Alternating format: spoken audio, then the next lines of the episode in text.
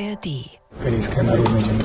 Die Demokratische Volksrepublik Korea ist unser Nachbar. Und natürlich halten wir es für wichtig, wie mit jedem Nachbarn, gute, für beide Seiten vorteilhafte Beziehungen aufzubauen. Es wird Verhandlungen zwischen zwei Delegationen geben. Der Westen wird die Menschheit nicht mehr im Alleingang regieren können. Und da zeigt sich das ganze Dilemma dieser Organisation. News Junkies. Verstehen, was uns bewegt. Ein Podcast von RBB24 Inforadio. Handschlag zwischen Kim Jong-un und Wladimir Putin in Russland. Ein Diktator trifft auf den Machthaber, der gerade Krieg gegen die Ukraine führt. Das hat uns heute beschäftigt. Ja, im weit östlich gelegenen Wladiwostok soll dieses Treffen heute oder in den nächsten Tagen stattfinden. Bestätigt ist der konkrete Ort zwar noch nicht und auch was da inhaltlich genau besprochen wird, das ist nicht öffentlich. Aber klar ist, dieses Treffen, das hat eine Signalwirkung. Wir fragen uns, was genau wollen die voneinander? Miteinander. Wie gefährlich ist da eine Zusammenarbeit? Ja, denn Putin, der ist natürlich händeringend auf der Suche nach Partnern, die ihn unterstützen. Und die ja sind international rar gesät. Aber es gibt sie. Und wie mächtig so ein Bündnis um Putin herum werden kann und welche Rolle Nordkorea dabei spielt. Damit beschäftigen wir uns jetzt in den nächsten 18 Minuten. Wir sind Martin Spiller und Ann-Christine Schenten. Hallo. Mit dem Zug ist der nordkoreanische Machthaber Kim Jong-un heute früh in Russland angekommen. Und allein dieser Zug, ähm, der ist schon ziemlich interessant. Also das ist der Privatzug von Kim Jong-un und den hat damals auch schon sein Vater, der ehemalige nordkoreanische Machthaber Kim Jong-il, ähm, benutzt und ist damit zum Beispiel nach Russland oder China gefahren. Und zwar, weil es wohl Gerüchte gab, dass er Angst vorm Fliegen hätte und sich deshalb lieber ja, in den Zug setzt. Hm. Wie lang fährt man denn eigentlich von der nordkoreanischen Hauptstadt Pyongyang bis nach Russland, beziehungsweise bis in die Hafenstadt Vladivostok, wo das Treffen stattgefunden haben könnte. Bisher ist das ja nicht mal bestätigt. Also ich habe die genaue Stundenzahl, wie lange man jetzt von Pyongyang nach Vladivostok braucht, äh, nicht rauskriegen können auf Google Maps. Also es ist ja schon so, dass in Nordkorea relativ viel abgeriegelt ist und da kannst du jetzt nicht genau die Zugstrecke ablesen, aber es könnten schon so auf jeden Fall mehr als zehn Stunden sein, also schon eine recht lange Zugfahrt, die Kim Jong-un da äh, wohl ja, in der Nacht hingelegt hat. Ähm, und dieser Zug, der fährt wohl auch extrem langsam. Mhm.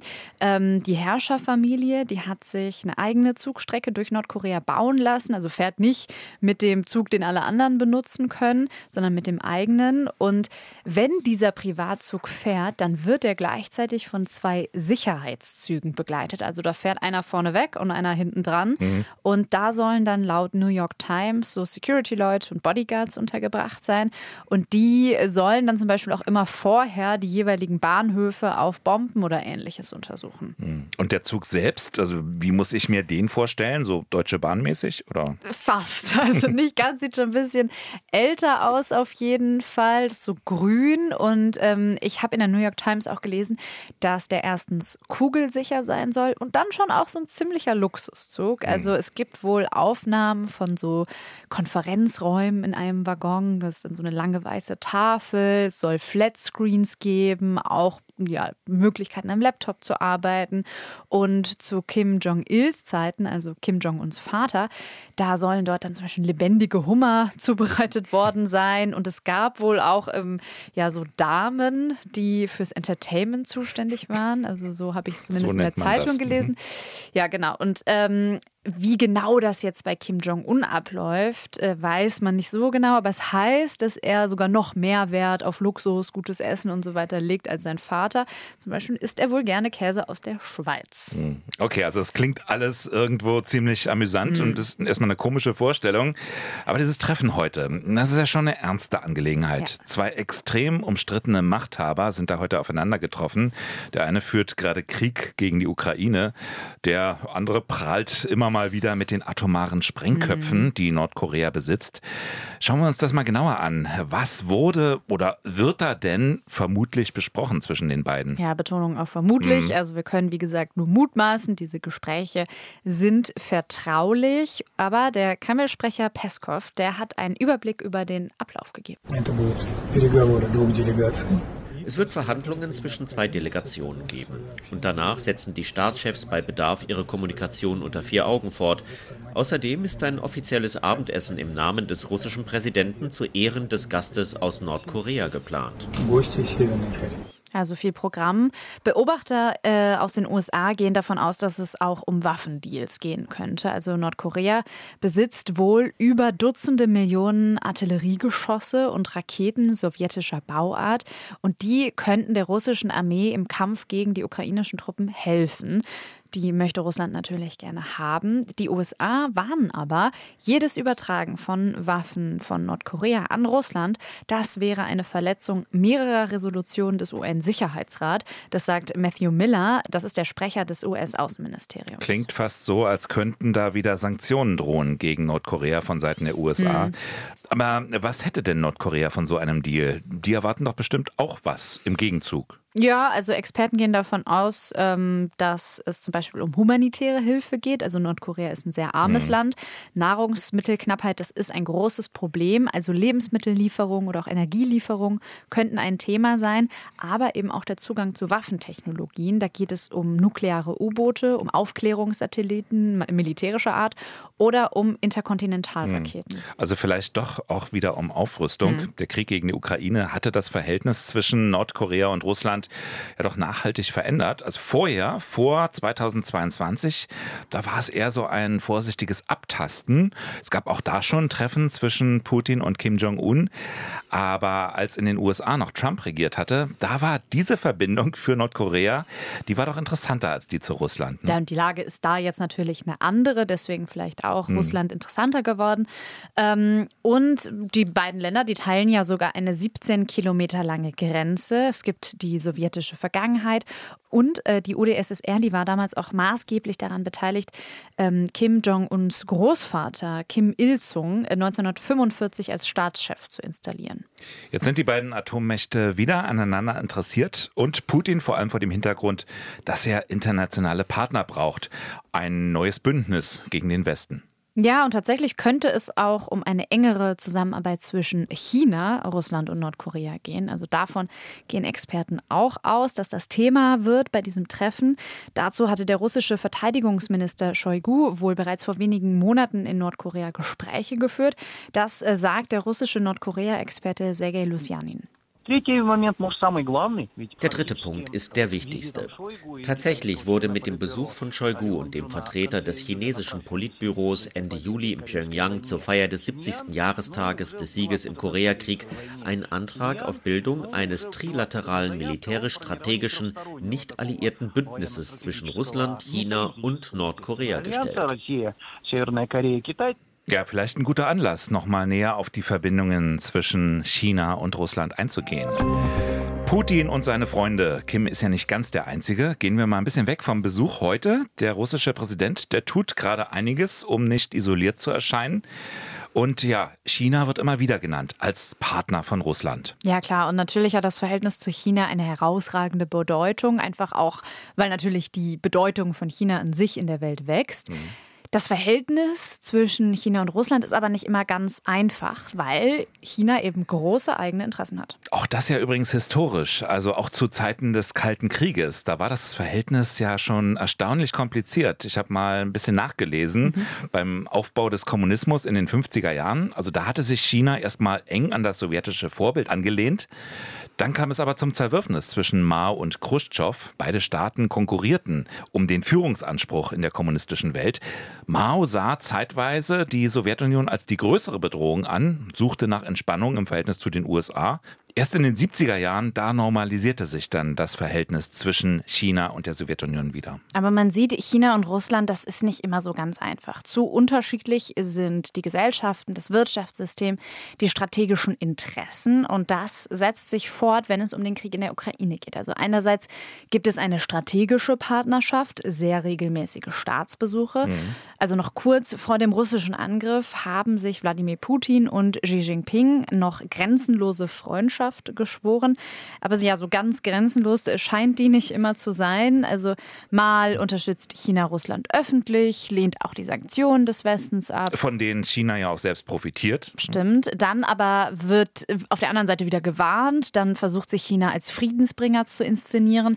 Und offensichtlich ist, China möchte seine Handelsbeziehungen zum Westen eben aufrechterhalten. Ja, für China kam auch der Überfall auf die Ukraine zur Unzeit. Also das Land, das hatte sich gerade erst von der Pandemie erholt.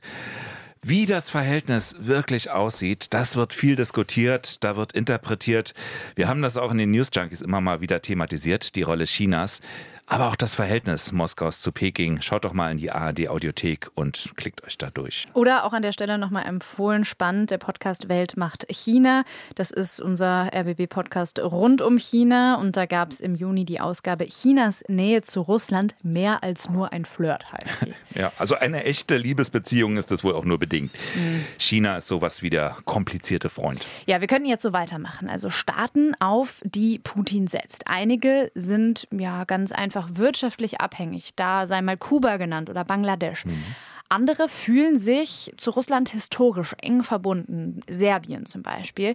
Das sind natürlich erstmal alles so einzelne Bausteine, aber Putin versucht auch, ähm, diese Beziehungen zu verstetigen, zu institutionalisieren, ein Gegengewicht zu schaffen zur NATO und auch zur G7. Und ein Name, der da immer fällt, ist BRICS. Mhm. Martin, was heißt das BRICS?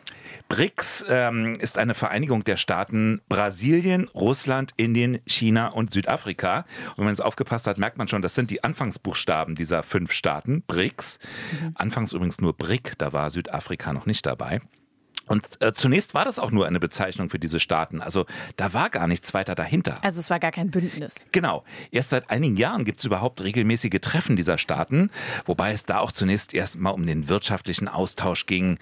Ah, jetzt ist die Frage, wie es weitergeht. Denn Russland, Russland würde das gerne ändern, will das politische Gewicht dieser BRICS-Staaten erhöhen. Ja, das wird ja wahrscheinlich auch nicht so ganz einfach, weil diese Länder ja doch sehr unterschiedlich sind. Genau, und das ist jetzt einfach das Dilemma. Also Brasilien oder Indien, die wollen zwar gute Handelsbeziehungen, auch zu Russland, aber mit dem Krieg wollen sie nichts zu tun haben. Äh, die wollen sich nicht unnötig mit Schmuddel-Putin so umgeben. Mhm. Südafrika ist auch ein gutes Beispiel. Da war ja im August der Gipfel. Ja, in Südafrika Amerika war ja da auch in der Zwickmühle. Also gegen Putin liegt ja ein Haftbefehl des Internationalen Strafgerichtshofs vor.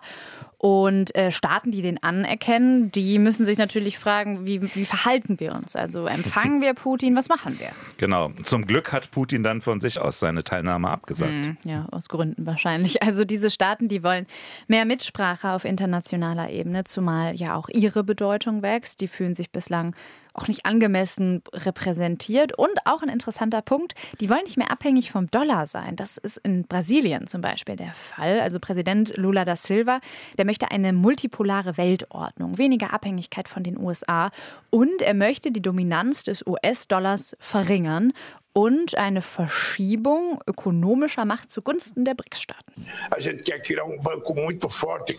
Wir wollen eine starke Entwicklungsbank, die größer ist als der Internationale Währungsfonds, aber andere Kriterien für die Kreditvergabe anlegt, indem sie Grundlagen für Investitionen und Entwicklung schafft, ohne die Länder finanziell zu ersticken.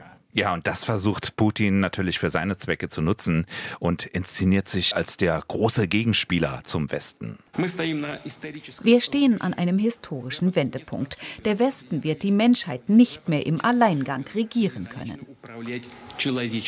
Ja, und Putin lockt mit Versprechungen von mehr Einfluss äh, für die südliche Hemisphäre, eine eigene Entwicklungsbank für die BRICS-Staaten mit Sitz in Shanghai als Alternative zu Weltbank und Währungsfonds.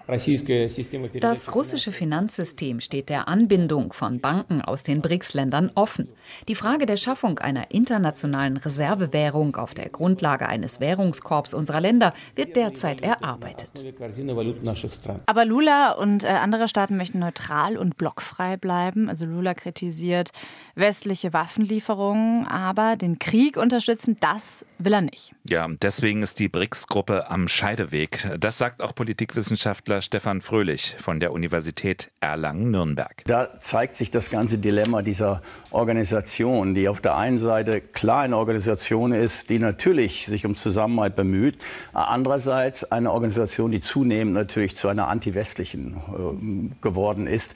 Und das war mal anders. Als äh, BRICS gegründet worden ist, ist es eigentlich eine Organisation der Schwellenländer gewesen, die sich bemüht hatte, in die Weltwirtschaft integriert zu werden. Ja, und die auch Gewicht mitbringt, muss man ja einfach mal so sagen. Also der Anteil am weltweiten Bruttoinlandsprodukt der BRICS-Staaten beträgt zwar nur 24 Prozent, bei den G7 45 Prozent, aber die BRICS-Staaten vertreten insgesamt mit 42 Prozent bald die Hälfte der Weltbevölkerung und die G7 im Gegensatz gerade mal ein Zehntel.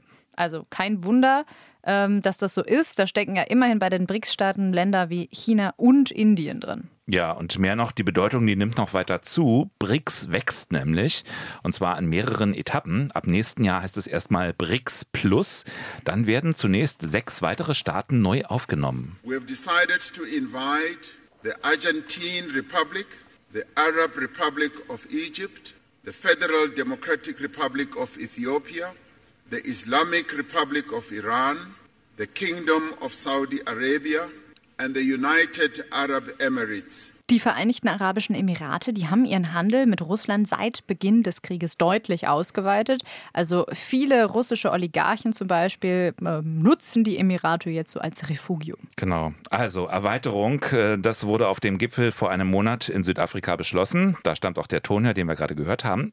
Und es gibt weitere Bewerber, die langfristig dazukommen könnten. Dazu gehört Belarus, Venezuela, Indonesien, Kasachstan, aber auch Vietnam zum Beispiel. Ja, und die Rede ist immer wieder auch von der Türkei. Also Präsident Erdogan, dem wird nachgesagt, ein großes Interesse an einer Zusammenarbeit zu haben oder an einer Aufnahme in die BRICS-Staaten zu haben. Das ist natürlich pikant, denn die Türkei ist ja auch immer noch NATO-Partner. Ein schwieriger. Und äh, wenn man sich das dann so durchliest, die Liste, also Saudi-Arabien, Iran, Russland, dann könnten die BRICS-Länder doch zunehmend ein Imageproblem kriegen, so als der Staatenclub der Unsympathen.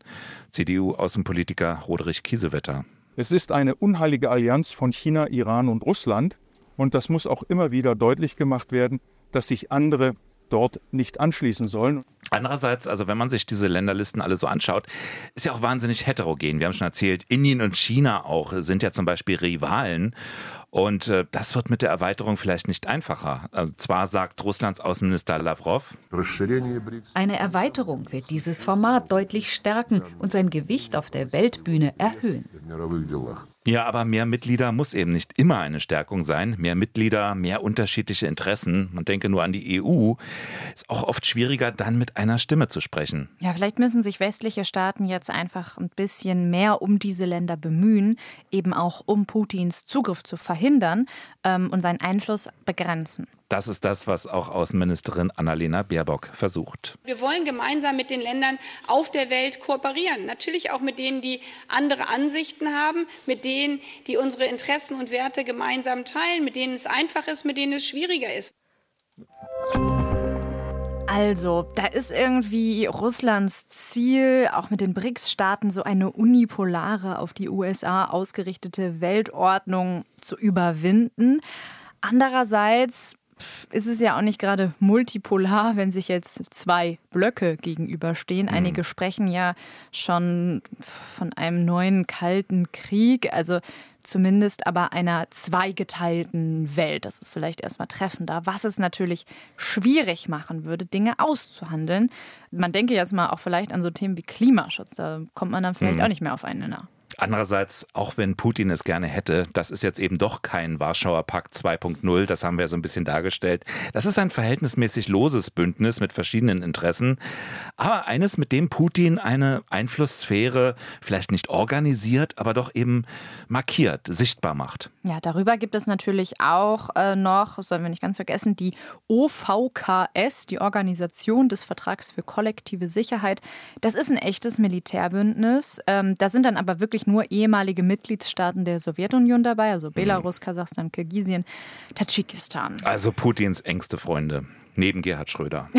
Das war's für heute, die News Junkies. Morgen wieder mit Ann-Christine Schenten und Martin Spiller. Tschüss. Ciao. News Junkies. Verstehen, was uns bewegt. Ein Podcast von RBB24 Inforadio. Wir lieben das Warum.